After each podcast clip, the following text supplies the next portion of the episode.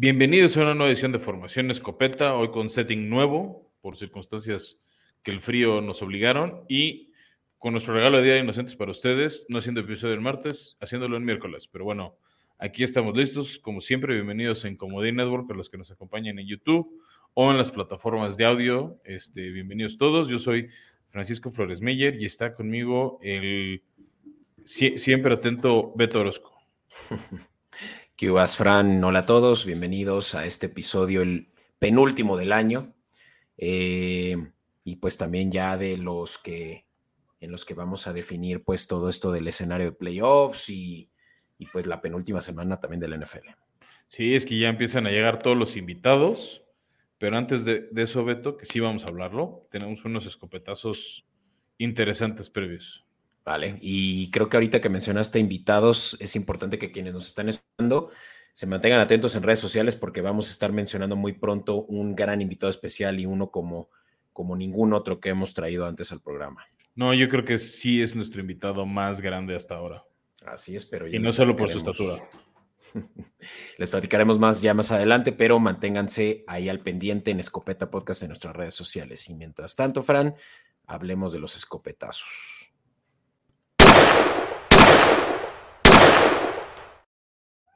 Y bueno, arranquemos, quitemos la, curita de una vez, Beto. Eh, anunció este lunes 26 de diciembre JJ eh, Watt que acabando esta temporada 2022 se va a retirar después de 12 años de carrera en la NFL. Este, una carrera en general fructífera, o sea, creo que, o sea, si, si hacemos una evaluación de JJ Watt, es una carrera digna del Salón de la Fama, ganó más de una vez el premio a Defensivo del Año, o sea, se le contempló, por así decirlo, para MVP, pero pues sabemos que no se lo dan a alguien que no sea un coreback.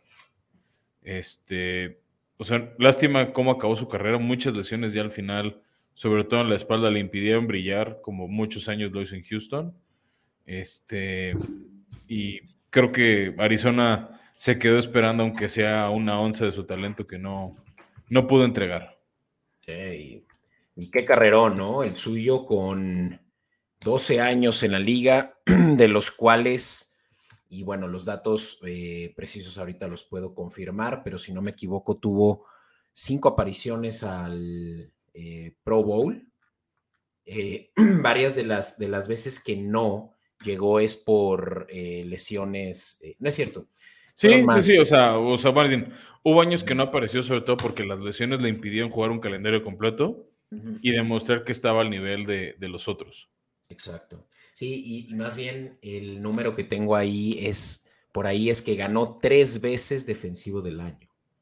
Sí, no, o sea, creo que a ese nivel o a esa competitividad solo tal vez Aaron Donald, ¿no? Exacto, posiblemente. al menos en épocas recientes.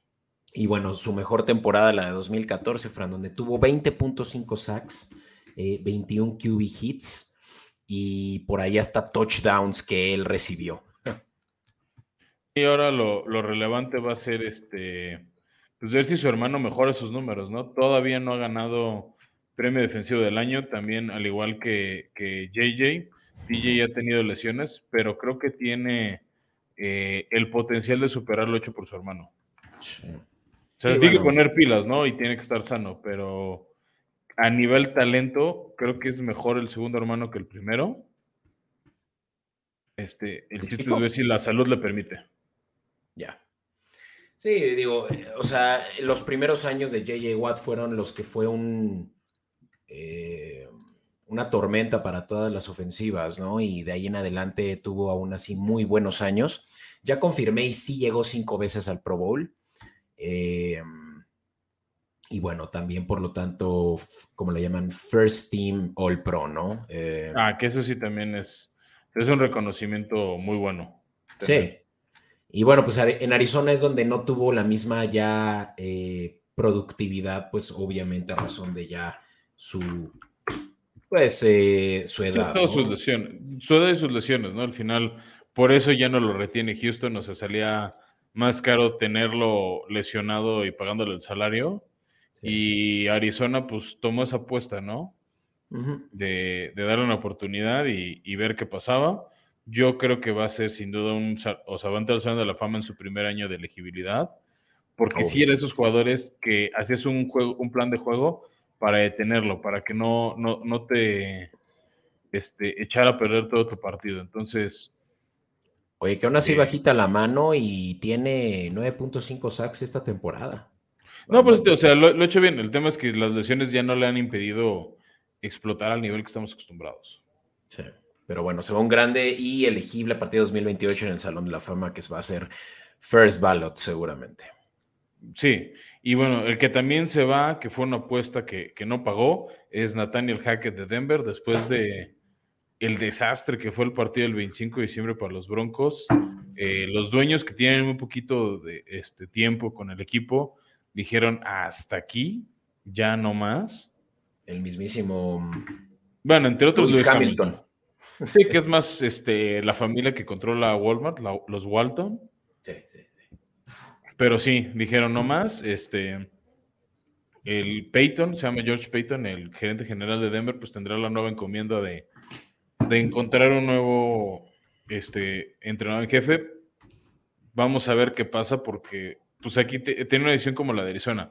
¿Con quién te quedas? ¿Con el entrenador o con Russell Wilson? Y por el tipo de contrato y cómo armaron todo con Russell, pues o sea, entiendo la lógica de quedarse con Russell en vez de cortar a Russell y quedarte con Hackett y que él construya su ofensiva con lo que quiere. Pero creo que, que por lo menos yo, yo, yo, quiero agregar a, la em, pues carrera muy corta como head coach de Hackett, que probablemente ya no tenga otra oportunidad, posiblemente nunca. Eh, trajo, trajo muchos, em, digo, mala suerte, pues, eh, su, su su tiempo como head coach estuvo por ahí mermado por malas decisiones de último momento. Te quiero decir que tres juegos se fueron a tiempo extra y los tres los perdieron, eh, de los cuales dos además fueron en casa. Entonces, si volteamos tantito la mirada hacia qué, qué fue lo que salió mal, yo creo que fueron decisiones muy importantes, sobre todo de management del reloj, que hablando de eso, el que se queda como coach interino es el que contrató él para que lo ayudara en relación a eso, a manejar el reloj. Eh, no tengo su nombre ahorita a la mano, pero a ver si por ahí tú lo tienes, pero como dije, esas decisiones de, inmediato impacto que fueron las que realmente le, trajeron pues eh, su peso, ¿no? A, la toma de decisión de ni siquiera terminar la temporada con el equipo. Cuatro victorias. Mira, ahí lo tienes y, nada más ganó contra Houston, contra San Francisco en la semana 2 y 3, antes de su bye contra Jaguares, ese juego en Londres, y una vez más contra Arizona hace solo dos semanas. Y que si ves, salvo San Francisco, pues fue por equipo que, o sea, nada, ¿no? O sea, que no, no brilló, no destacó, este... Sí. Sí, ese, ese juego contra San Francisco terminó 11-10. No sé si por ahí lo recuerdes. Que fue sí, sí, sí, fue el Scorigami. Sí, o sea, fue, fue un juego raro, atípico. Y sí, creo que algo que se recuerda mucho de Nathaniel Hackett es esas malas decisiones en momentos clave, incluso el primer Monday Night que fue la visita a Seattle, de cuando tenían una cuarta y cinco, cuando por fin tenían ritmo, se veía lograble y más bien apostaron por, por un intento de gol de campo muy largo de sesenta y tantas yardas que no llegaron y, y con eso perdieron el partido cuando les quedaba mucho reloj. Entonces, pues se acaba una era este, muy desafortunada para Hackett. Creo que va a conseguir trabajo relativamente pronto porque como coordinador ofensivo era bueno, pero tal vez es de esas personas que son buenos coordinadores y no material de entrenador en jefe. como muchos que hemos visto. Oye, y con este, ¿cuántos corridos van? Si no me equivoco, dos.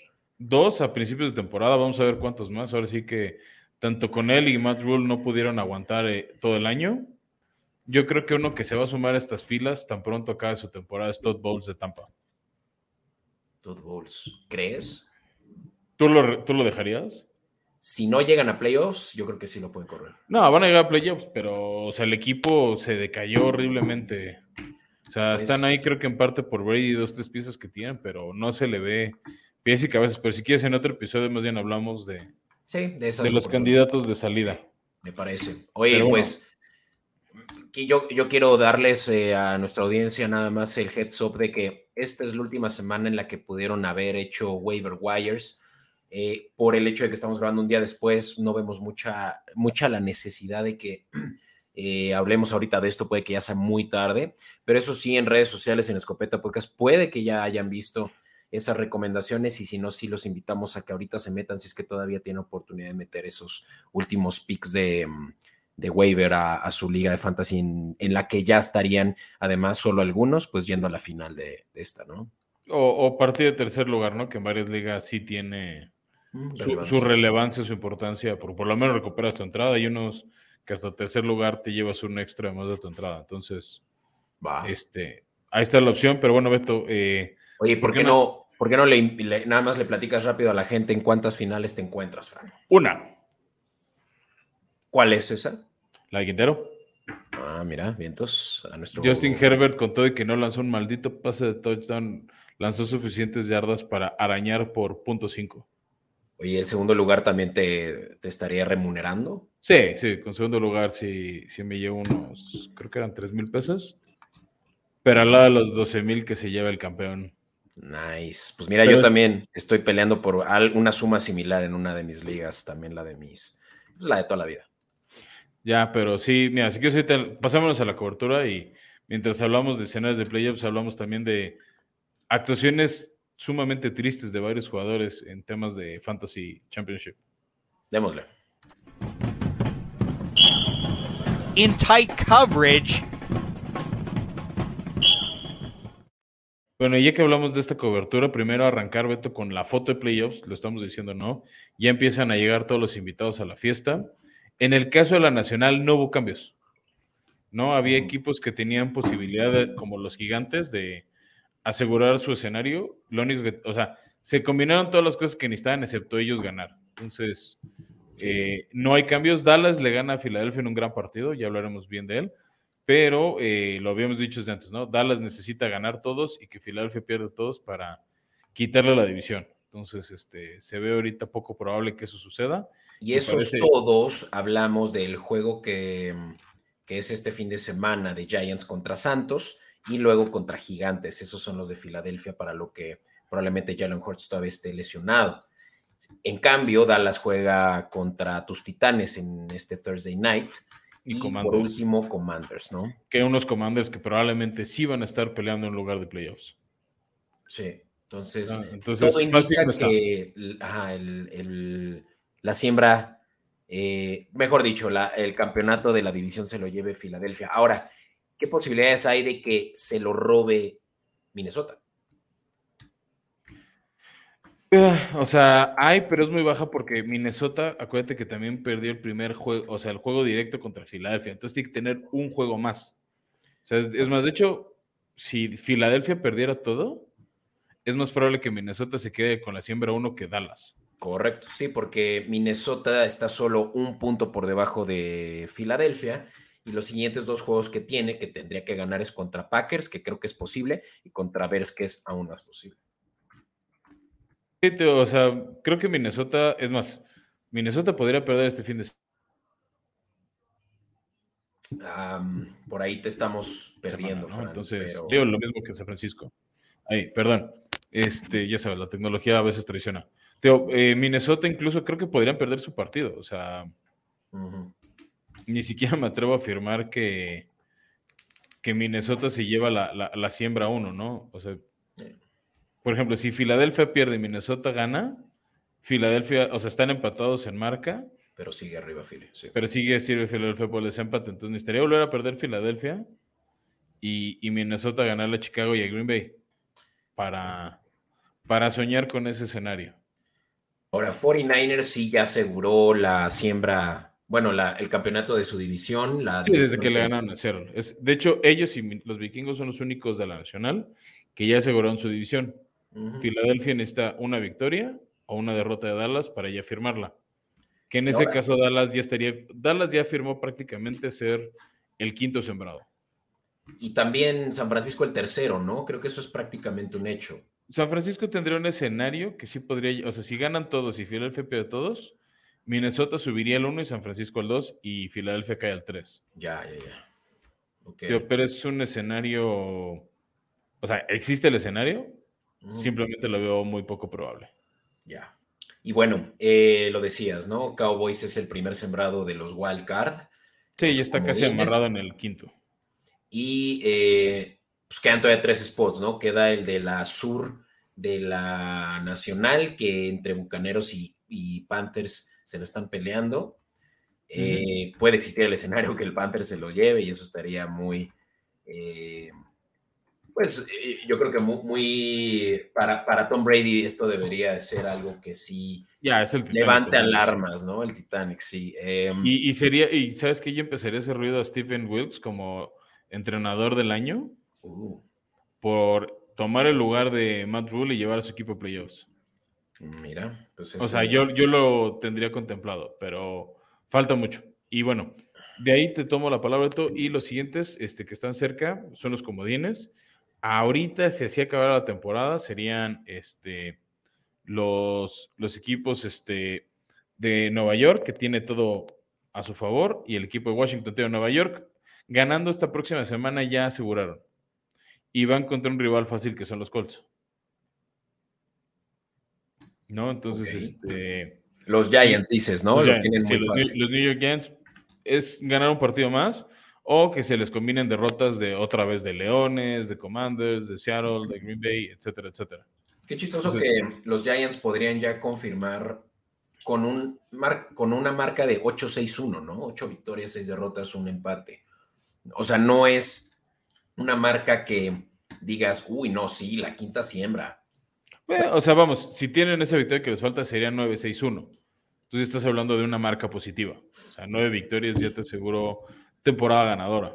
Ya. Oye, pues Brian Dable también todavía está ahí en la conversación de coach del año, ¿no? Por... No, sin duda, y Teo, estos, estos partidos son como argumentos fuertes. Pero bueno, y la séptima siembra ahorita está con los Commanders, pero está más abierta. Green Bay tiene posibilidades matemáticas de pelearla.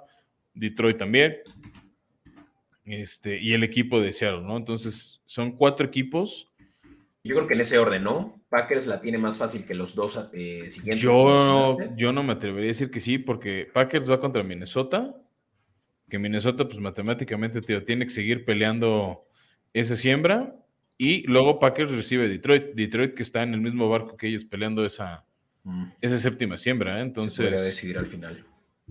sí, yo, yo, yo te diría, creo que más fácil podría ser Commanders, que van esta semana contra Cleveland, que de ganarles sí ponen casi dos pies en playoffs, y podrían cerrar contra unos Cowboys que no tendrían nada a qué pelear. Oye, y existe entonces el escenario de que los cuatro de la NFC este pasen a playoffs, ¿no? Creo que eso no ha Y pasado. es un en- escenario muy posible. No, pues nunca había pasado. Nunca pasado. entrada porque no había siete lugares. Mm, Este, este es el tercer año que tenemos siete lugares, pero es algo que veíamos poco probable que sucediera. Ya. ¿no? Fran, pues bueno. vamos, vamos a hablar de la FC, ¿qué te parece? Donde hay Sí. ya eh, cinco sembrados. Sí, esta es la que ya está casi llena. Eh, tenemos dos divisiones ya definidas, igual que la nacional. Desde hace mucho, Bills y Kansas aseguraron su división. Cincinnati, con la derrota de Jets contra Jaguares, aseguró eh, lugar en playoffs. Todavía no es campeón divisional, ojo. Matemáticamente, Ravens, que también aseguraron playoffs, este, podrían quitar la división. ¿No? Sí. De hecho, la última semana se enfrentan ellos y ahí podría definirse todo. Interesante. Aunque el criterio de desempate lo tiene más a favor. Es que el enfrentamiento sí. directo lo ganó Baltimore. Ah, sí. El primer partido entre ellos lo, lo ganó. Ah, ya. este, Sí, cierto, semana 5. Sí. Entonces, de ganarle, o sea, si los dos ganan esta semana, pero Baltimore gana la, el último en Cincinnati, Baltimore se lleva la, la división. Y lo que pasaría es que Bengals sí pasa, pero pasa como comodín. Sí, o sea que eso es lo que ya está seguro, ¿no? Y el otro equipo que también ya está seguro como comodín es Los Ángeles Chargers, después de su victoria el Monday Night, más las derrotas de Miami, Titanes, este, Jets y, y demás, este, aseguraron su lugar de playoffs. Este, regresan después de cuatro años de ausencia. Eh, primera aparición en playoffs de Herbert. eh, va a estar interesante. Y ellos sí, de comodín no, no se zafan porque pues ya Kansas City es el campeón divisional. Correcto. Y sí, Y- los Chargers se siente a más tiempo, ¿no? Que no llegan a playoffs. ¿Sabes que Se quedaron siempre muy cerquita. O sea, llevan mucho tiempo quedándose ahí como en la orillita, entonces este se sentía raro y bueno, quedan dos lugares. Uno va a ser probablemente para Jaguares. Existe un escenario posible para Titanes que es ganando la, o sea, que esto lo adelantamos, no se va a definir esta semana, pase lo que pase. Se define todo en la semana 18 en Duval County, que se enfrentan estos dos. Ahorita lo platicábamos fuera del aire antes de grabar. Este, el que gane ese partido se lleva la división y se lleva esa cuarta siembra. Ahora sí, vente, vete pensando, Fran, ¿qué quieres poner sobre la mesa? Ya estoy harto de, de partidos sin sabor, sin picante. Está bien, lo, lo- lo pensamos. Tenemos más de una semana para, para cerrarlo, pero bueno, ese es el- ese escenario. El otro comodín ahorita está en las manos de Miami. Matemáticamente hay varios equipos, y ahorita te digo ahora sí, rapidísimo a ti y a todos los escuchas, quiénes este, tienes posibilidades. Ahorita el que lleva mano es Miami. Este, Patriotas que están a un juego de ellos, eh, eh, lo podría, o sea, podrían quitarles el lugar, sobre todo ahora que se enfrentan, este, sobre todo por la marca dentro de la conferencia americana, que es a favor de Patriotas. Los Jets matemáticamente están ahí, este, digo, peleando, y el otro son los Titanes, ¿no? O sea, incluso Titanes, lo veo muy poco probable este escenario, pero Titanes y Pittsburgh con marca 7-8 igual que Jets y Patriotas, eh, podrían ahí pelear un lugar más, este, esta séptima siembra de comodín. Hoy también los Patriotas, ¿no? Tienen 7-8. Sí, digo, los Patriotas, o sea, a ver, es Miami como el más probable, pero ahorita con todo conmocionado se ve difícil. Miami, yo creo que Jets no tiene tantas posibilidades como O sea, Teo, en siguiente orden de posibilidades sería Patriotas, Patriotas. de ahí los Jets, de ahí Titanes, y con menos posibilidad estarían este, los, eh, los acereros de Pittsburgh. ¿No? Y te pedimos un momento, Beto, pero repito, es Miami, lo más probable, seguido Patriotas, que se enfrentan directo, luego con menos posibilidades, Jets, Titanes, Pittsburgh, y todavía matemáticamente los Raiders. Wow. Pero son de esas de todos tienen que perder, tienes que ganar todo, tiene que salir la lona verde y azul. O sea, el que tiene el destino más en sus manos es Titanes, Y Miami, Miami y Jaguares. y Jaguares. Sí. Jets necesita ayuda de otros, Patriotas necesita ayuda de otros, Raiders necesita ayuda de muchos. Pittsburgh necesita ayuda de otros, o sea, sí. O sea, sí es este. Ok, interesante, Fran. Oye, pues algo más que quieras dedicarle a esta sección de la cobertura. No, mejor vámonos a hablar rápido de la semana, porque ya nos hemos extendido mucho. Llevamos medio Vale. episodio en esto. Me parece muy bien. Entonces, no aventamos ni siquiera cortinilla, vámonos directito a hablar, Fran, eh, de qué pasó la semana anterior.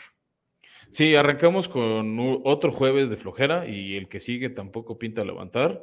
Jaguares dominó a placer a, a los Jets, los Jets que yo digo que después de este partido se acabó la era de Zach Wilson, el famoso MILF Hunter, ya no, no veo cómo podamos sostenerlo en la NFL. De- después de de, plano, de ni siquiera deja tú en Jets en ningún equipo. Yo creo que va a haber algún equipo interesado en él. Eh, tal vez alguna backup sigue contrato de novato, pero no, no ha demostrado mucho. Y algo que creo que no inspira confianza es que no, no tiene la confianza o el respaldo de sus coequiperos. Sí. Digo, este juego eh, pues también tenía relevancia porque es ellos, ¿no? Tanto Lawrence como Wilson fueron la selección 1 y 2 de Jaguares y de Jets respectivamente en el 2020. Ujú. Y em, pues claro que ya sabemos qué qué pinta la historia, ¿no? Que Jaguares sí tiene 21, al quarterback 2021. franquicia. 2021, gracias.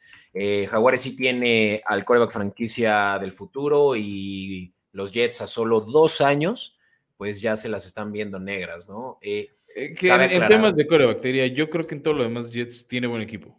sí, en temas de quarterback. Cabe aclarar que Wilson no completó para más de 92 yardas, tuvo tres sacks y un pase rating de 41. eh, Que también lo sacaron a medio partido. Sí, sí, sí. Sí, lo, lo banquearon por el infamous Chris Strebler. Yo no lo conocía, pero por ahí está Nadie en lo la liga. conocía. Un par de años, primero en Arizona en 2019 a 21 y luego en Baltimore en eh, equipos de prácticas. Y Sí, que no de lo- hecho no en lo hizo mal. palabras de. No, te decir, no lo hizo mal. En palabras de un aficionado a los Jets, así de. Este compadre parecía que lo sacaron de un reclusorio que lo acaban de poner en libertad por el look que tenía, o sea, el pelo de esa manera, la barba, o sea, sí estaba exótico eh, el, look, ¿no? Hasta con tatuajes en el brazo y todo, ¿no? Sí, no, aparte, o sea, todo, su look de este Chris Tebler estuvo raro. Lanzó para las casi mismas 90 yardas que Zach Wilson. Este, También el tema, hay que decirlo, el clima pegó mucho en temas de espectáculo. Sí. sí, se, se, movió mucho el balón por tierra. Em, pocos puntos, ¿no? Eh, nosotros anticipábamos altas y miren que también nosotros aprendemos de nuestros errores. Necesitamos revisar el forecast, creo que antes de publicar nuestras recomendaciones. Pero sí. Em, Fran, ¿qué te parece si avanzamos con los juegos del sábado? Este fue especial de Navidad. Sí, eh, mira, vamos a cubrirnos rápido que no fueron televisados y que no tuvieron gran trascendencia. Eh, Baltimore le gana a Atlanta. Sabemos que Atlanta no traía mucho. Baltimore, a pesar de que trae muchas lesiones y suplentes, hizo lo suficiente para ganar. Entonces, este, bien por ellos. Y con eso aseguran su calificación. Luego en un partido... También, con eso, Atlanta queda oficialmente eliminado con 5-10. Sí, tienes razón. Este, luego el siguiente partido tenía implicaciones para cómo puede quedar la nacional. Detroit visitando Carolina. Carolina con un buen juego terrestre. Controló bien a Detroit, este que no tuvo muchos errores, pero tuvieron varias series ofensivas no productivas y bueno, Carolina con eso se mantiene en la pelea por, por la sur de la Nacional y Detroit dio un paso atrás en la pelea de, ese séptimo lugar como comodín. Que también sorpresa para muchos, ¿no? Nos gustaba Detroit incluso con la línea menos 2.5, pero pues Carolina está jugando bien, la defensiva está rompiendo eh, los paradigmas que traíamos de este equipo que pues hasta hace poco ya la habíamos eh, sentenciado, ¿no? Sí, muy bien por ellos. Y como dije, ¿no? Hace rato, están todavía peleando la división eh, contra los Bucaneros. Ahorita. Eh, Se van a enfrentar contra ellos, ¿no? No, no, ganando no aseguran la división, pero sí darían un paso al frente muy importante. Sí, pero pues van solo con uno de diferencia de Bucaneros. 7-8 Bucaneros, 6-9 Panthers. Sí, sí, o sea, sería muy relevante. Sí. Y bueno, eh, de ahí pasamos a Buffalo, le ganó tranquilamente Chicago. Se tardaron en despertar los Bills, pero metieron el acelerador tantito y no se despeinaron. Chicago ya sabemos no tenía mucho que pelear. Este, están siendo junto con Houston uno en temas de marca, uno de los peores equipos de la liga. Saben ellos que están en franca reconstrucción, pero bueno, Justin Fields sigue dando espectáculo, pero pues no puede ser todo él solo.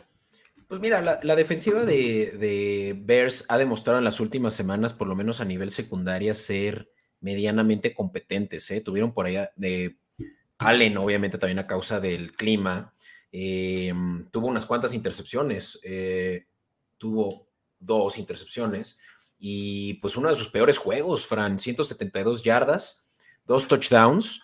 Sonará poco para alguien como Allen, y si alguien tuvo un peor juego que Allen, ese fue Stephon Diggs, quien solo tuvo dos pases completos para apenas veintitantas yardas. Obviamente que eso en temas de fantasy, pues les pegó a muchos, incluyéndome. En fin, em, pero, bueno, lo que sí es que Bills con esto asegura incluso la siembra uno, ¿no? Creo que no, no, la pueden perder. Ah, contra Kansas, ¿no? Supongo. Con, o contra Bengals. Ah, cierto. Kansas. Ah, Kansas y, ben, y Buffalo están empatados 12-3. Y claro, Bengals 11-4 abajito de ellos. Interesante. Sí, no, no se puede poner muy, muy buena la, pelea por la siembra número uno. Sí. Este, con lo que pase. Entonces, o sea, Bills también por eso no puede aflojar. No, no, no. O sea, no, no, no se pueden dar ese lujo de, de aflojar porque pierden la siembra. De acuerdo. Vámonos, un juego que lo decía yo la semana pasada, este es uno de los eh, juegos más aburridos de la semana y también que por ahí tienen muchas personalidades odiadas o tuvieron en estas franquicias. Santos gana contra los Browns eh, de, Watson, que pues Watson nada más parece que es otra persona dos años de cuando lo vimos rompiéndola en, en Tejanos, ¿no? Y, y, pues no pudieron hacer nada, ni siquiera a nivel defensiva. Eh, Miles Garrett se queda una vez más fuera de playoffs. Sí, ya se veía venir. También fue un tema de clima muy gélido. O sea, de Sean Watson, yo no sé si lo hubiera puesto a jugar esta temporada. O sea, ya cumplió el castigo, pero estaba muy oxidado, estaba muy fuera de ritmo. O tal vez la otra es, pues ya le estamos pagando una fortuna, hay que aprovechar al muchacho y pues, Aunque esta temporada solo le pagaron, creo que lo equivalente a mil dólares, algo así. Algo muy extraño hubo en su contrato que en este primer año iba a ganar prácticamente nada y el próximo año ya le van a dar los 30 millones, creo, anuales. Pero... pero bueno, eh, yo creo que era ir probando las llantas, por así decirlo. ¿No? Entonces, este. Ahí queda quien. Vale. Fran, ¿te lanzas con el siguiente? Hablemos de eh, Titanes con un hospital. Eh, pierde justamente contra los Tejanos. O sea, Tejanos fueron mejores, sobre todo en momentos clave este, del partido. Eh, controlaron, frenaron mucho el balón al final. Malik Willis, el coreback que en teoría es el futuro de Titanes, no se le ve bien. Eh, muchos errores, acabó con tres intercepciones. La última, bueno, fue una Ave María a intentar ganarlo, pero bueno, Tejanos que llevaba varios partidos con marcador apretado, como contra Dallas, como contra Kansas City, eh, logran una merecida victoria y avanzar. Pero bueno, de ahí pasamos, Beto, al Kansas City contra Seattle. Seattle, junto con Titanes, otro equipo que se viene desinflando desde mediados de noviembre. Este, sabíamos que iba a ganar Kansas. Creemos que no iba a cubrir la línea de 10 puntos. Claro, creímos que Seattle era capaz por lo menos de, de pues, ser medianamente competente y absolutamente nada que ver, porque sí, el clima tampoco favorecía a Ruged, estaba congelado pero como si no supieran ellos jugar en esas condiciones. Creo que la defensiva de Seattle tiene verdaderamente que replantearse, porque excepto por un par de, playmakers, pues eh, Steve Carroll, eh, Pete Carroll, perdón, pasó de ser el coach eh, más venerado a nuevamente uno cuestionable, ¿no? Por sus deficiencias, sobre todo como head coaching a nivel defensivo. Es interesante porque van dos años que les pasa lo mismo. Abre fuerte la defensiva y se cae a media temporada. O sea, el año pasado fue el mismo escenario. Y el el tema es que a diferencia de hace un año, hace un año la ofensiva más o menos respondía. Este año Gino ya este, se está cayendo. Pues sí, es que, ¿sabes también qué pasa? Que la línea ofensiva de Seattle está muy lastimada. Eh, ya no es la misma que con la que empezaron el año. Le, estuvieron presionando mucho a Gino Smith con dos sacks, una intercepción eh, y pues un pase rating también de menos 75. Entonces sí creo que pues no, no, está teniendo la misma productividad definitivamente. Y sumémosle que no tenía Tyler Lockett, ¿no? Eh, Marquis Goodwin, más o menos esperábamos hiciera algo en relación a esa falta y pues nada de eso, no tuvo ni una sola recepción. Creo que fue noche para DK Metcalf y ni siquiera tanto porque ni siquiera superó las 100 yardas. Sí, no, este, decepcionante este bueno, tal vez lo que también habían dicho, este, que estaba tocada la mano, ¿no? Pero de todos modos, sí, decepcionante el cierre de temporada de Seattle, que bueno, matemáticamente siguen ahí. Avanzamos ahora sí con un partido de mayor relevancia. Bengals contra Patriotas. Bengals que estuvo dominando a placer a los Patriotas. Lo tuvieron gran parte del tiempo muy controlado y al final Patriotas empezó a meter acelerador, provocaron, por ejemplo, un pick six a Joe Burrow y le empezaron a complicar la vida a Bengals, que al final se fajaron, sacaron el partido y con eso siguen en la pelea por la siembra número uno de la, de la americana y siguen siendo uno de los equipos más encendidos de la liga. Y raro, ¿no? Porque esto se sentía un déjà vu como el, del el de la semana pasada contra Tampa Bay, ¿no? Donde iban ganando por una diferencia de doble dígito y el... bueno, ahí la diferencia es que Tampa era el que estaba ganando. Ah, tienes razón. Y Vengas los alcanzó. Pero sí, o sea, Patriotas otra vez se demuestra lo bueno que funciona la, defensiva de Bill Belichick. Este. Claro, que es de las mejores de la liga, excepto que la ofensiva no se pone al nivel. No, no, no, ahora sí no tienen un coreback que les ayude a, a ir sacando los partidos. Aunque sí tengo que aceptar que Mac Jones, por lo menos en la segunda mitad, ya tuvo un mucho mejor juego, ¿no? Y terminó teniendo un pase rating de, de arriba de, 5, de 100 puntos. Eh, dos touchdowns muy buenos. El segundo a Jacoby Meyers, que fue un rebote, estuvo muy bueno. Vamos, o sea, Mac Jones sigue siendo competente. Creo que nada más necesita un coordinador ofensivo, por Dios. Pero bueno. Eh, ahora sí, Fran, uno de los mejores juegos, yo creo, de la semana fue una vez más los vikingos que nada más no nos dejan estar tranquilos hasta el último minuto del partido con ellos, ganando por tres puntos. Eh, no se cubrió la línea, pero se empató, ¿no? Fue, eh, se, cubrió la de tres de, diferencia contra Giants, ¿no? Y este fue un juegazo en el que US Bank, pues, eh, despegó de emoción con ese gol de campo de último minuto. Sí, este, aparte gol de campo largo, ¿no? De 61 yardas, o sea, tampoco algo muy sencillo. Los gigantes ahí tenían esa oportunidad de, de amarrar playoffs con esa victoria por las combinaciones que, o sea, porque ya Seattle la había perdido este, y Detroit había perdido. Entonces ya con eso ellos podían asegurar su lugar, pero bueno, no, no lo aprovecharon, siguen teniendo posibilidades. Este, pero sí, qué manera de complicarse la vida. Y vikingos que están empezando a ganar los partidos sufridos que antes no ganaban. Entonces, creo que eso es un buen aliciente o, o un buen, como si lo genera buena autoestima hacia adelante. Correcto. Y pues una muy buena aparición nuevamente de Justin Jefferson, que ya pasó a Randy Moss en más yardas aéreas en... Eh, creo, que en la... En, de la franquicia. De la franquicia, sí, sí, sí. Sí, sí, se superó el récord de yardas en una temporada de, de Randy Moss en la franquicia y Teo, yo creo que se puede acercar a las 2000, que es algo que no hemos visto todavía en un receptor. Lo hemos visto en corredores, todavía no en receptores, entonces este... Y eso sí, todavía no rompe el récord de más yardas recibidas en una temporada, porque ese también es de Randy Moss, solo que no fue en Minnesota. Sí, seguro fue el año compatriota, ¿no? Correcto. el año, creo que del...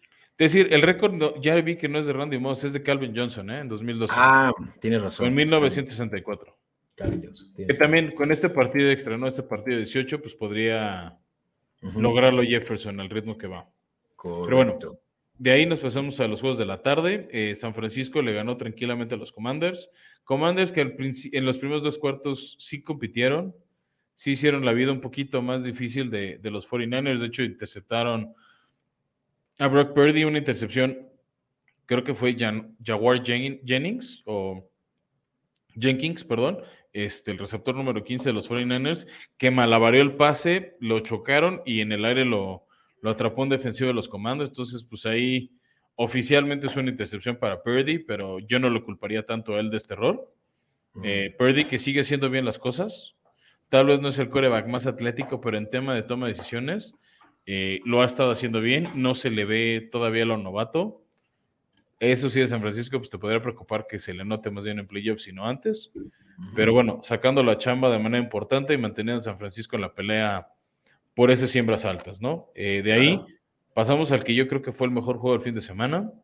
Dallas contra Filadelfia. Filadelfia que, que no extrañó tanto Jalen Hurts con el buen desempeño de Gardner Minshew.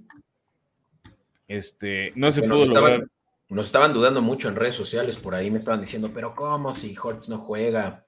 ¿Cómo las altas? Eh, Todo lo demás que tiene Filadelfia. Exactamente, ahí sí que le dimos porque sabemos que esta es una ofensiva que con la que Hortz solo es capaz de, eh, de, elevar el desempeño, pero ya la, barra es eh, verdaderamente alta para esta ofensiva que mueve muy bien el balón por tierra. Y Garner Minshew que tuvo un juegazo, Fran. 8.9 yardas por eh, pase, 355 yardas totales, dos touchdowns. Eso sí, dos intercepciones al final, ¿no? Y intercepciones al momento es clave sí. que impidieron que Filadelfia ganara. Correcto. Y el fumble de Miles eh, Sanders, ¿no? Que también fue ese. Sí, er, errores costosos. Aquí yo creo que el asterisco de este año la serie Dallas-Filadelfia que se dividió en los equipos es que nunca fue los dos corebacks titulares en el campo. El juego pasado fue Cooper Rush contra Jalen Hurts y ahora fue Dak Prescott contra mm, Garner Minshew. Garner Minshew, entonces creo que nos falta como para ver bien esta hegemonía el Hurts contra Prescott. A ver si lo vemos en playoffs. Playoffs puede suceder. Pero bueno, eh, también muy destacable CD Lamb, ¿no? Tuvo un juegazo, sobre todo también en temas de fantasy, 37 puntotes. 120 yardas, 10 recepciones, 2 touchdowns. Eso es lo que puede que, por lo que muchos estén ahorita peleando la, final. Em, de ahí pasamos al partido de Nochebuena, eh, el 50 aniversario de la recepción inmaculada, el cumpleaños de la toalla terrible eh, y el honor o el tributo al reciente fallecimiento de Franco Harris. Un partido muy flojo en puntos, también el clima no ayudó. Este, Raiders, pues ya, por fin, o sea, matemáticamente no están eliminados, pero ya le pusieron prácticamente el último clavo a su ataúd.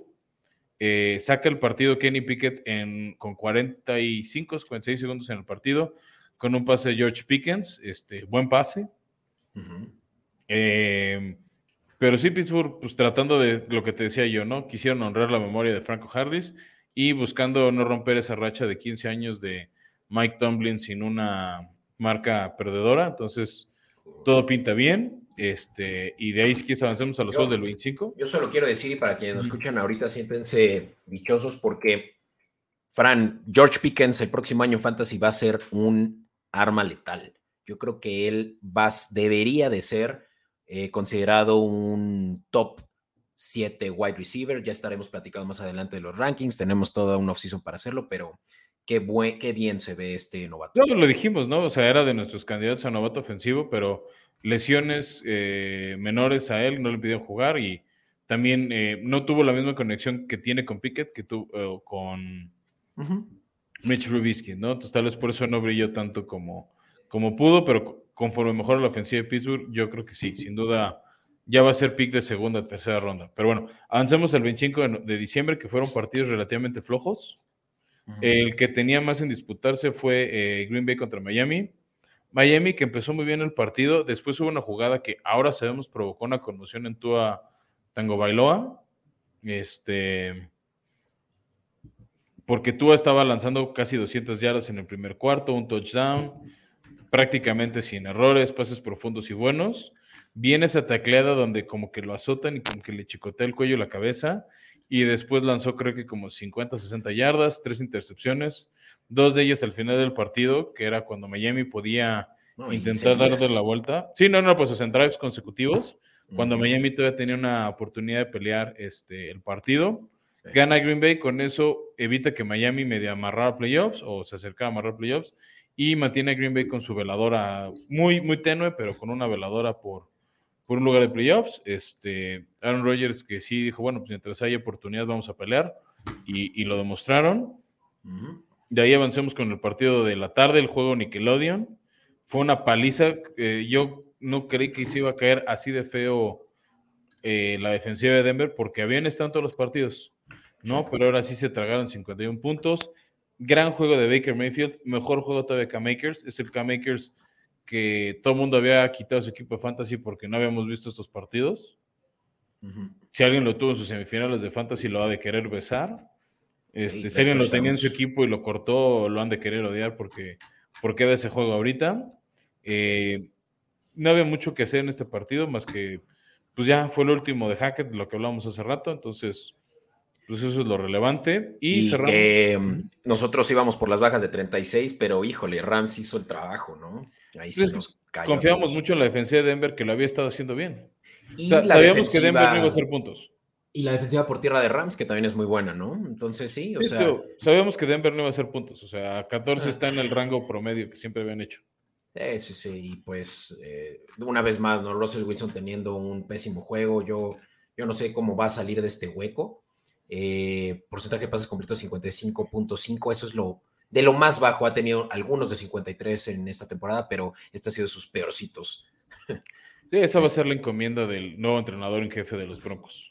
Correcto. otro tema más para la offseason. De ahí pasemos al partido de domingo por la noche. Otro partido flojo. Tampa, Arizona. Arizona que tuvo varias oportunidades para controlar a placer a los Bucks. Muchos errores. A mí me traumó como de Andrew Hopkins no le lanzaban el balón, no lo no capitalizaban el talento de Hopkins. Este. y, pues ni modo. Eh, Tom Brady se fajó justo al final del partido y volvió a sacar otra victoria cuando se veía poco improbable. Entonces, este.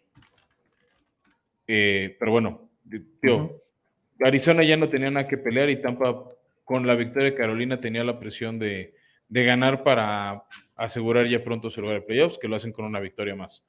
Vale. Y cerramos con el Monday Night, otro partido muy flojo, este, muy desangelado esta semana 16, que en papel no pintaba así. Cuando nos dieron el calendario hace muchos meses. Eh, Chargers que destruyó a los Colts sin despeinarse. Muchos errores de Nick Foles, tres intercepciones en esta noche de lunes.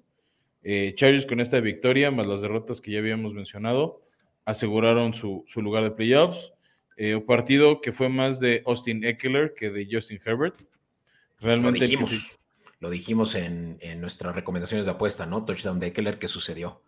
Sí, sí, sí, más bien creemos que tal vez alguno lanzaría un pase 2 de touchdown eh, Justin Herbert, sobre todo porque habíamos visto muy débil a la defensiva de Indianapolis después de los 36 puntos que se tragaron de, de los Vikings, pero bueno, se contuvieron un poco Herbert y la ofensiva de Colts sin Jonathan Taylor con Nick Foles, una decepción absoluta y completa. Este, y no hay mucho que agregar, los Colts ya rezan porque sea el 2023 y, y olvidar que el 2022 existió. Así es, Fran. Y pues eh, con eso, ¿qué te parece si terminamos con hablar del Thursday Night Football? Sí, otro partido que, se, que pinta flojo. Venga.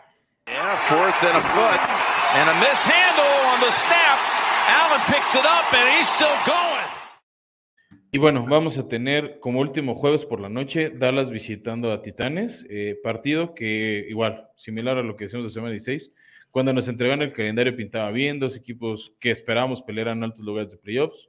Dallas solo está cumpliendo eso. Titanes es un equipo cuya ofensiva no inspira ganas a verlos. Ni siquiera tú este hablando de ellos inspira ganas, Fran. Pues es que no han estado bien. O sea, sí hay muchas lesiones, pero la creatividad ofensiva no se está notando. Sí, muchos Derrick Henry, pero no lo están sabiendo capitalizar. Dallas hablando de, puede que no juegue Derrick Henry. Sí, sí, sí. O sea, y ahí está por qué realmente el resultado de este partido a ninguno de los dos equipos les afecta. Sí, Dallas ganando y ganando la siguiente semana y Filadelfia perdiendo los dos, tiene algo que pelear, pero me adelanto mucho a nuestro pronóstico de la siguiente semana. No creo que Filadelfia pierda contra Nueva Orleans. Yo creo que aún con Minshew, por cómo está jugando Nueva Orleans y cómo está jugando Filadelfia, Filadelfia va a asegurar la siembra número uno. Dallas no puede bajar de la quinta siembra. Entonces, creo que es una oportunidad en una de esas para que Dallas empiece a descansar algunos jugadores, que no force la máquina. Creo que van a salir ganando al principio del partido de Dallas y ya van a jugar tranquilos. Creo que van a cubrir los 10 puntos. Por lo mismo de que no se va a forzar Dallas y la ofensiva de Titanes no, no tiene mucho que hacer o, u ofrecer, no creo que rebasemos la línea de 41 puntos. También el clima gélido no nos va a ayudar. Va a ser un partido muy terrestre este, por el factor clima. Creo que va a ser, a menos de ciertos factores en playoffs, el partido más frío para Dallas en todo 2022 en temas de clima. Sin embargo, creo que Dallas va a estar ganando la primera mitad este, y que van a ser 14 puntos, por lo menos dos touchdowns antes del medio tiempo, algo súper factible. Entonces, con eso cobrarían uno de nuestros picks de riesgo.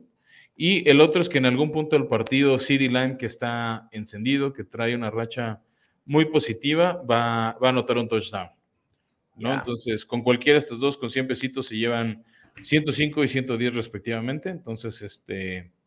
Oye, ahí te va también una buena, una buena recomendación si es que no llega a jugar eh, Henry. Pues es que Don Trell Hillard va a tener eh, mucha participación, ¿no? Él es el segundo al mando en el, en el campo terrestre. Corrígeme si estoy mal.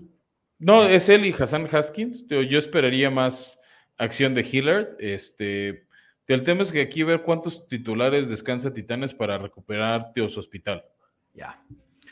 Pues ahí lo tienes, porque yo creo que en Fantasy Hillard eh, puede hacerte una, una muy buena eh, producción, ¿no? En este jueves por la noche.